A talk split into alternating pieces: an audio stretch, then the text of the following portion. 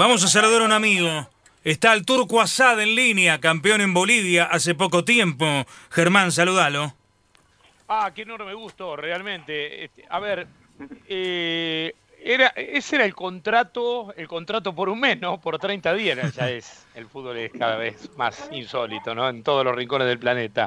Realmente. Omar, te saluda Germán Sosa, ahí eh, ya la voz de Gustavo Sima la tenés registrada. Y por supuesto, Juan Manuel Tucci también dando vueltas por allí. No sé si Fernanda Bonel se va sumando al. Y Fernanda al también, sí, acá estamos. ¿Cómo andás? Hola, hola muchachos, ¿cómo andan? ¿Cómo andás vos? ¿Bien? Bien, bien, bien, acá un saludo a todos, a Gustavo, a Juana, a Fernanda, bien, acá en casa. Bueno, contá- contanos, ¿cómo, es, ¿cómo fue aquello de firmar contrato por, por tan poco tiempo? En poco tiempo festejar un campeonato. ¿Cómo, cómo, es- cómo ha sido esa experiencia en Bolivia? Che, fue, terminó siendo rara, ¿no? Porque en realidad fui para terminar ese, ese mes, que era el final de, de campeonato, y continuar un año más, que sería el 2021. Pero bueno, hubo algunas cosas en las cuales no cerré eh, del todo bien eh, la idea de, de trabajo, eh, no me gustaron muchas cosas, eh, no me dejé hacer algunas otras muchas cosas y decidí volver para acá, pero el contrato era casi por 13 meses, no era con opción a un año más con renovación a partir del primero de enero de este año, pero me metí un freno y me vine para acá, eh, pero sí, fui, yo ya conocía al plantel, lo había enfrentado a ellos en su cancha y le gané con San José, y Claro. la verdad tenía un plantel rico como para pelear el campeonato y me animé, me animé, sabía que podía que podía pelear el campeonato y salir campeón, así que firmé y me puse a trabajar al otro día que llegué. Eh, y eh, escúchame, ¿está bravo para llegar al fútbol argentino? Vos cuando, cuando llegaste como técnico fuiste toda una sensación, porque en Godoy Cruz hiciste un muy buen laburo. Godoy Cruz ha sido un club que generalmente le ha dado, le ha abierto la puerta para entrenar a, a tipos que no tenían tanta experiencia, que por el contrario estaban dando sus primeros pasos. Uno recuerda mucho tu paso por ahí, que fue muy auspicioso y yo creo que fue la semilla de un Godoy Cruz que luego logró hasta protagonismo internacional. Pero, eh, eh, Sí. ¿está bravo volver a la Argentina? Mirá, lo que decís de- del Tomba es verdad, eh, me siento parte importante de lo que se generó a partir de ahí, porque acordate que el año anterior a ese a ese torneo habían ascendido recién y era como para consolidar ese año eh, o volver abajo y lo agarré con muchas ganas ese plantel y hicieron el campañón que hicieron, el mejor de la historia. Eh, y le di una identidad, una, una forma de- de jugar, de encarar todo y hasta el día de hoy la mantienen. Es como que es algo místico, ¿no? En el aire, una identidad que tiene el equipo, el club, la ciudad y le da, le está dando, le está dando mucho. Pero con relación a volver a trabajar acá en Argentina, sí, cuesta. Coincido mucho, casi en su totalidad, con Pipo Gorosito cuando dice que si no sos de la escudería de algún representante no dirigís, y yo no soy de ninguna escudería, todo lo mío es por capacidad, por huevo, por, por, por estar atento a todo y, y ser noble con, con el jugador. Eh, lógicamente, en algún momento tuve la chance de dirigir, pegué en el palo varias veces. En el 2020 casi agarro Central Córdoba de Santiago. Estuve cerca de ir a la gimnasia de Grima La Plata ahora. Eh, pero bueno, siempre estamos ahí con en la puerta, ¿no? Y pero sí, creo que se hace difícil cuando cuando está esta burocracia de, de representantes que lleva a que técnicos con, con buenos trabajos no tengan su lugar. Sí, y otros que este, andan tropezando por todas partes, cambian como de, de calzoncillo este de, de club en el cargo. Esto Increíble. también se da. Increíble, sí, increíble. Decir, yo no digo, no, no digo que no ilógico, laburen, ¿no? ¿no? Pero, pero- que no digo que no laburen, pero nadie, está bueno que todo el mundo trabaje, ¿no? Pero también es cierto Sí, sí. que Más- les va mal en todas partes y siguen dirigiendo. más como se vive el fútbol, ¿no? Que por resultado y yo creo que a la larga eh, se tiene que imponer la gente que trabaja bien, eh, pero bueno, está todo muy sucio, está todo muy embarrado, eh, y no solo acá, en todos lados, en toda Sudamérica, y, la verdad que cuesta mucho encontrar laburo y si lo encontrás hay que cuidarlo, pero por sobre todas las cosas trabajar cómodo y tranquilo, ¿no? Y, bueno, eh, estaré tranquilo con mi forma de actuar y de ser, ya encontraré club como para, para tener el trabajo y desempeñarme bien ahí. Gustavo. Qué eh, gusto, como siempre, Turco. Bueno, sabemos que hay algo... Hay algo pendiente ahí, algo que, que, está por salir, esperemos que, que se dé. Hoy juega Vélez. ¿Qué inquietud eh, tenés de, de, Mauricio, de Pellegrino, que bueno, heredó eh, parte del plantel de Gabriel Heinze? ¿Cómo lo ves en la actualidad a, a Vélez? ¿Puede retornar a ser lo que fue cuando ustedes eran más jóvenes? Sí, mira, Gusti, lo del flaco se está viendo bien. Eh, creo que no, no escapa a lo que le pasa a la mayoría de los clubes, ¿no? Que tienen momentos buenos y después de, los malos, tiene muchos altibajos, irregularidad. Eh, hoy en día un equipo que sostenga alguna racha de partido de triunfo se pone bien arriba, arriba puntero, y tal vez al flaco a nivel, eh, no, no sé si material o de cantidad de jugadores, que se esté faltando esa cuota ¿no? de, cerrar partidos bien, de dar conformidad.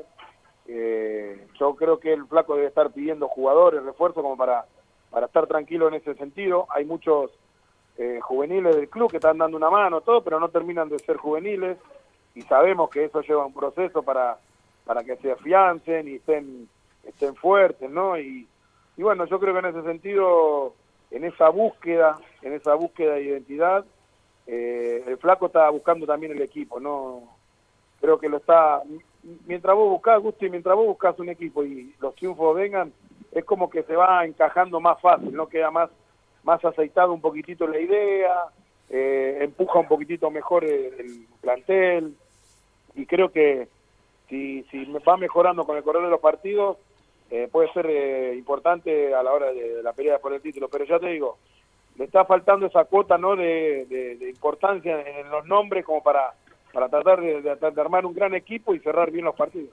Bueno, estamos charlando con el Turco Asad y mientras tanto Colo Colo, un grande de Chile, mantiene la categoría. Así es, ganó 1 a 0 gol del argentino Pablo Solari, un chico que hizo inferiores en talleres de Córdoba, que prácticamente no llegó a jugar en primera y que con 19 años se convierte, me parece que eh, en uno de los autores de los goles más importantes de la historia de Colo Colo. ¿eh? Sí, señor. Eh, fue un golazo además el del pibe Solari, así que ganó Colo Colo 1 a 0 frente a de Conce y salvó la categoría el único club chileno que nunca descendió, que siempre jugó en primera. ¿Y estás atento, Turco, a todas estas situaciones que se dan porque eh, recién explicabas la dificultad para dirigir en nuestro ámbito. Uno tiene que estar eh, actualizado de todo lo que sucede en, Sudamérica fundamentalmente.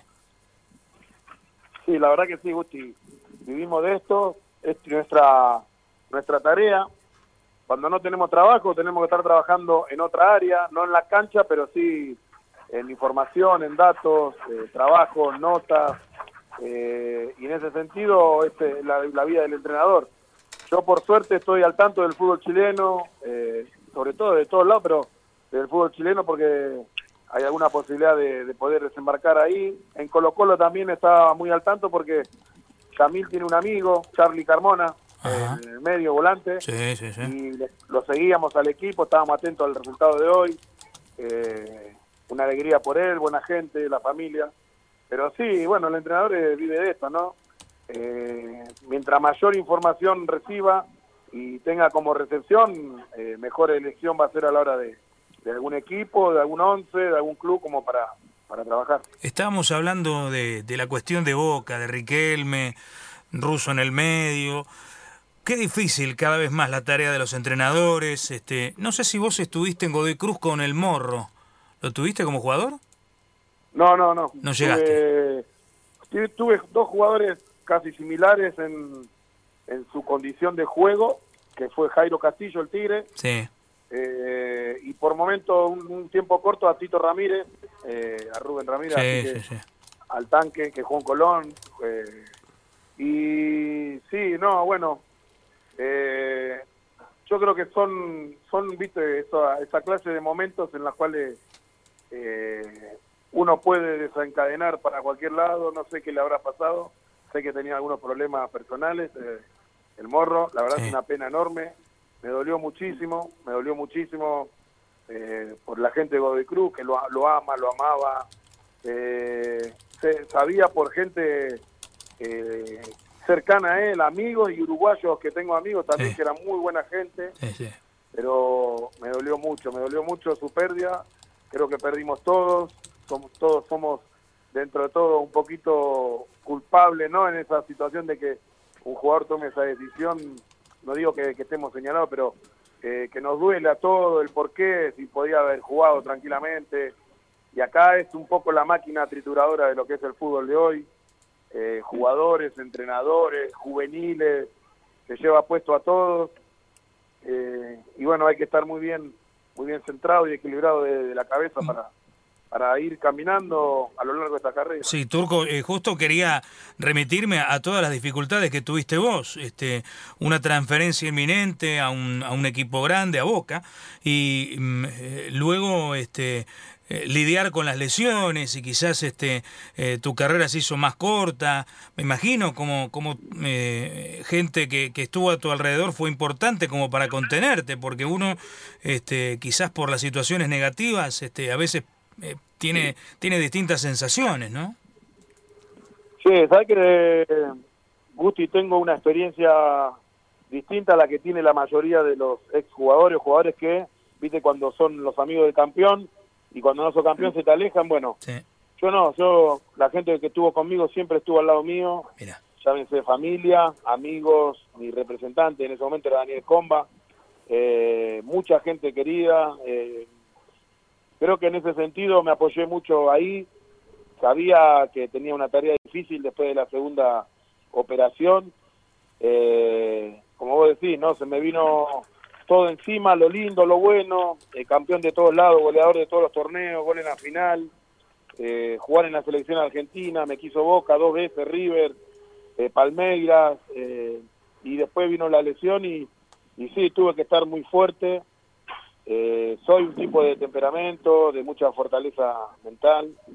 Eh, la peleé, la peleé, volví a jugar, Gustavo, volví a jugar un año y pico después, pero después se me, se me resintió otra vez, pero un poquitito más grave ya el cartílago y se fue haciendo difícil. Eh, pero sí, tuve, tuve mucha, mucha fortaleza, me apoyé mucho en la familia, tuve momentos malos como todos, como todas las personas en su vida, eh, en los cuales te costaba ir a entrenar, eh, momentos de, pensar y, llorar eh, en soledad a veces. Son cosas que la, pasan, ¿no? La pasan todas las personas, más cuando se ven que, cada vez llega un poquitito más cerca al final de, algo que está haciendo. Pero si hay algo que me rescató también es el fútbol, porque también tuve ese momento de lucidez como para, para ir decidiendo qué voy a hacer, cuando se acabe esto, cuando yo sabía que había poco avance en la rodilla y me fui preparando para ser entrenador y creo que eso también, en la medida que se me iba apagando la luz de la recuperación y de volver a jugar, eh, se encendía la otra de ser entrenador. Turco, ¿cómo te va? Abrazo grande, eh, soy Juan Tucci. Y vos sabés que. Hola, Juancho. Eh, el otro día hablaba con Pedro Troglio con respecto a, esto, ¿no? a, los entrenadores que por ahí tuvieron una historia, bueno, vos la tuviste, Pedro también, en el fútbol argentino. Y donde cada vez es más difícil volver, eh, porque siempre por ahí se instalan los mismos nombres, porque también siempre son los mismos representantes los que andan, eh, digamos, negociando con los clubes. Y él daba una, una cuestión de, del por qué se fue a, Honduras, que es donde está, y, está muy bien, porque incluso llegó a semifinales de Conca Champions, eh, jugó todas las finales de los torneos, ha sido campeón dos veces. Y él me decía, yo me voy porque quería ser campeón. Y ser campeón afuera eh, por más que sean por ahí, eh, digamos, eh, en, distintos lugares, digamos, competencias que, no son tan importantes, pero, pero ser campeón te marca una tendencia. Vos estuviste en Ecuador, estuviste en México, estuviste en Bolivia, dentro de todo son países en los cuales por ahí nosotros palpamos y vemos, sobre todo lo que es México, pero por ahí Ecuador siempre, Emelec ha jugado Copa Libertadores, a vos te ha tocado jugar Copa Libertadores, Bolivia siempre también lo vemos apuntás a eso, decir, bueno, yo soy campeón acá y sé que voy a tener laburo por, por, un largo tiempo, o, o, es tan fuerte el arraigo con el fútbol argentino que siempre uno quiere volver? Eh, lo de volver está siempre, eso es cosa juzgada, ya firmada, o sea, siempre vas a querer volver, echar raíz en tu tierra, ¿no? Triunfar acá. Eh, yo comparto 100% con Gorositi, con Troglio, todo lo que dicen, todo lo que viven, todo lo que hablan, comparto 100% porque eh, no tenemos cassette cuando hablamos, decimos la pura verdad, lo que sentimos y la realidad, ¿no? Creo que es un poco la que viven todos. Eh, el hecho de irte afuera y ganar un torneo es real, te, te da la chance, porque creo que también un poco va en el trabajo de uno, ¿no? Porque si yo voy con gente capacitada en el cuerpo técnico y voy a un, club que, pretende el campeonato, yo creo que el argentino tiene ese plus o de ventaja en, la capacidad de expresar, de trabajar, de exigirle al equipo, al plantel, y te pones arriba, te pones arriba. No por eso, eh, no es casual de que hayan seis, siete, ocho entrenadores campeones en Sudamérica o en el continente y fueron argentinos, ¿no? Creo que ahí marca un poco la, la línea eh, el hecho de irte, de irte y para ganar un torneo o sumar algo es real también, ¿no? Porque acá muchos me rompían las pelotas a mí cuando me decían que sí, Turco, tenía muchos equipos muy buenos, jugaba muy bien, pero no saliste campeón. Ahora ya salimos campeones y bueno, hay que ver qué, qué dicen ahora, ¿no? Con estas cosas. Pero es real lo que dice Pedro. Hay veces que uno va por el éxito y no va por la plata. Eh, y creo que fue un poco así la historia de todos los que fuimos o somos entrenadores y buscamos el éxito y la gloria más allá del dinero, porque el dinero viene después de eso. Eh, creo que en ese sentido sí, le doy totalmente la razón a Pedro. Muy bien, eh, eh, está, sí. No, no, quería preguntarle a Turco, sí, Fernanda también va a hacer su consulta habitual, ¿no? Pero Perdón con mi expresión, Fernanda, eh, perdón. No, tranquilo. imagínate, convive entre nosotros, calcula. Está espantada ya hace rato, no, no te preocupes. Eh, Sabes que yo recuerdo, cuenta la leyenda que Bianchi, antes de la final con Milan, te chució un poquito. Como que estabas medio asustado, que te iba a marcar Varesi. Y que eso tiene que ver con que, con que vos, después, en la primera pelota con Varesi, lo tiraras contra los carteles de publicidad.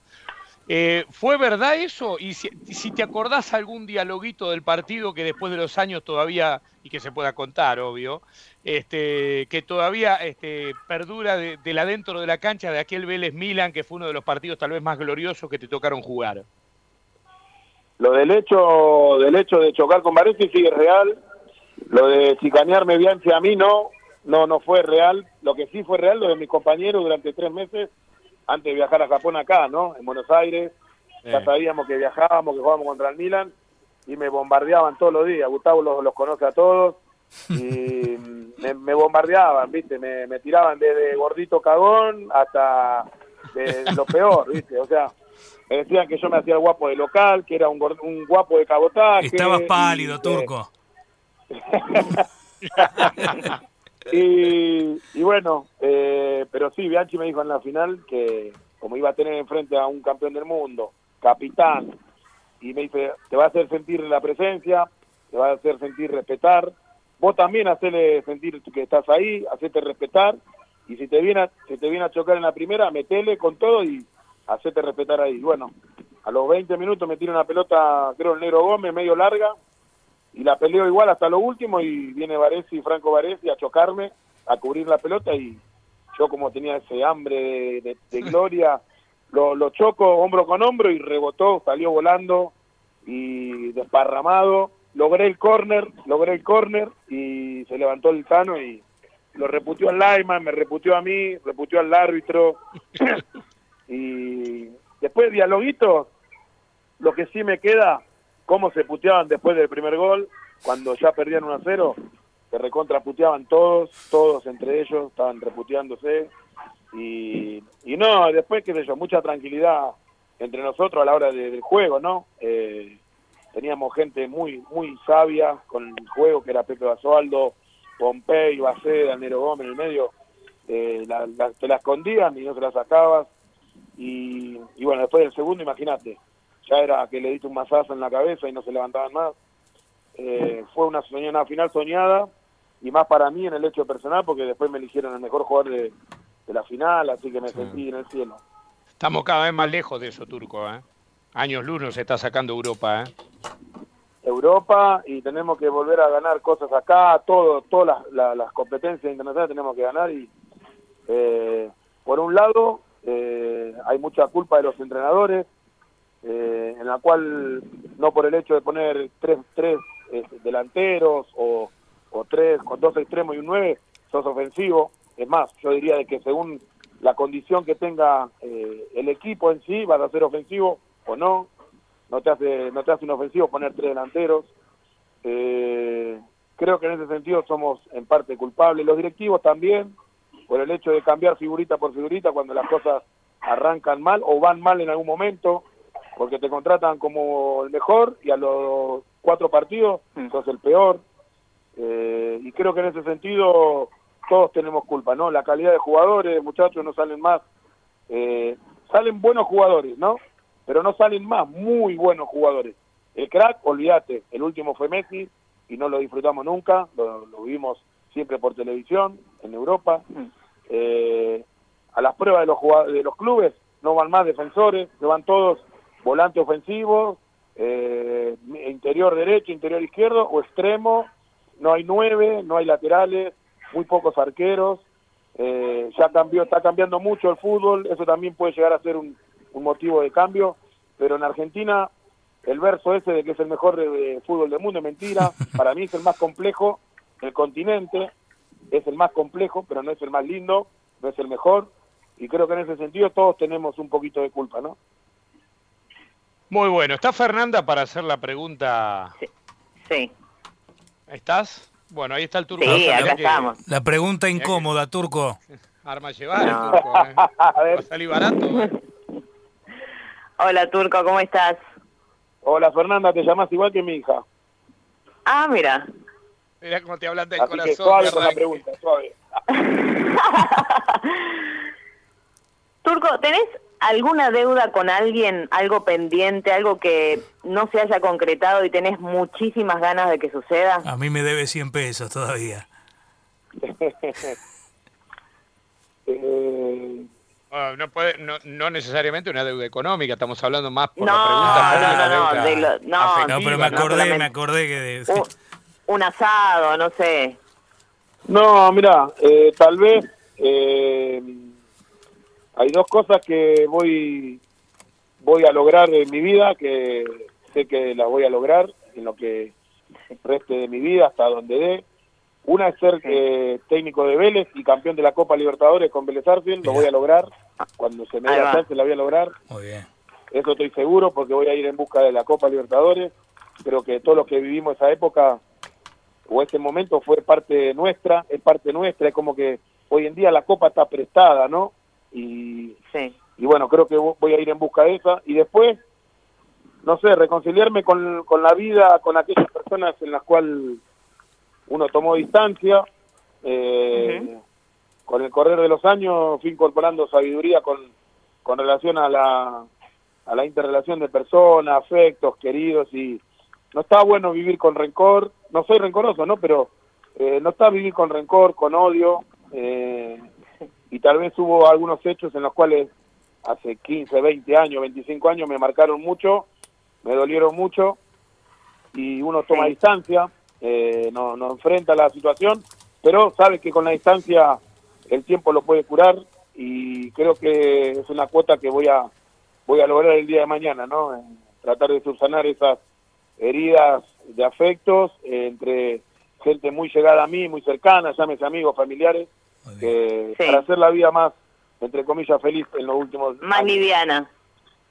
Exacto. Está muy bien. no hay que reprimir las ganas de decir nada. Por eso, no, yo lo, eh, yo los crié a mis hijos así y por momentos también sentía una cuestión mía, ¿no? De que yo les explicaba tienen que hacer para vivir mejor, vivir a pleno, intensamente, y a la vez yo había cosas que me reprimía, ¿no? Y, y bueno, ahora estoy más grande, mis hijos ya desarrollados, eh, Yamil con su carrera de profesional en la MLS, mi hija bailarina profesional, así que voy, voy por ese lado a buscar esa cosa. Decía Turco Deuda, la que tienen con vos todavía en Bolivia, ¿no? También. Sí, sí, sí, sí, sí, sí, la verdad que fue lamentable en ese sentido, no me pagaron un peso en San José, pero eh, eternamente agradecido a, a, esos jugadores que dieron la vida. Muchachos, no saben el plantel que había, no cobraban hace seis, siete meses y seguían entrenando, se mataban, entrenábamos a escondidas para que no se entere la prensa y la gente del club, y entrenábamos a morir, salíamos a la cancha y le ganábamos a todos, terminamos a tres puntos del líder, con un equipo que no cobraba, que no tenían para comer algunos, y así todo, hicimos un laburo bárbaro, pero por el otro lado los bandidos esos de, los directivos que no nos pagaron un peso, pero bueno, ya FIFA se encargó de, acomodarle un poquito las ideas, lo que mandé, salió favorable mi sentencia, así que van a tener que pagar sí o sí hoy Y por supuesto, lo que corresponde. Seguramente la revancha será con Vélez, Turco, muy pronto. bueno, ojalá, ojalá se dé mi sueño. Tuve, a ver, estuve casi en cinco chances, cinco, cinco fácil de poder dirigir Vélez. Eh, y bueno, creo que la próxima se puede llegar a dar, vamos a estar tranquilos. ¿Sabés que, vamos, vamos a Vamos a guardar esta grabación, ¿eh? Vamos a guardar esta grabación como la de Diego cuando era chiquito y dijo quiero mi sueño jugar el mundial y salir campeón con la octava y no sé cuántas cosas más. Seguro, seguro. Ah, Aparte conozco, trabajé siete años en inferiores, sé cómo, cómo se vive el día a día para el jugador, la, eh, conozco al hincha, eh, vivo a 13 cuadras del estadio, o sea, estoy, estoy empapado de todo lo que pasa. Lo que pasa hoy yo ya me entero al, instante, así que conozco al club en mi casa amo a Vélez y yo sé que se va a dar el día mañana. Muy bueno, muy bueno. Un preanuncio. Turco, gracias por este rato. ¿eh? Nos gusta tener charlas con los protagonistas que, que tienen presente, que han tenido un pasado, que por supuesto buscan un futuro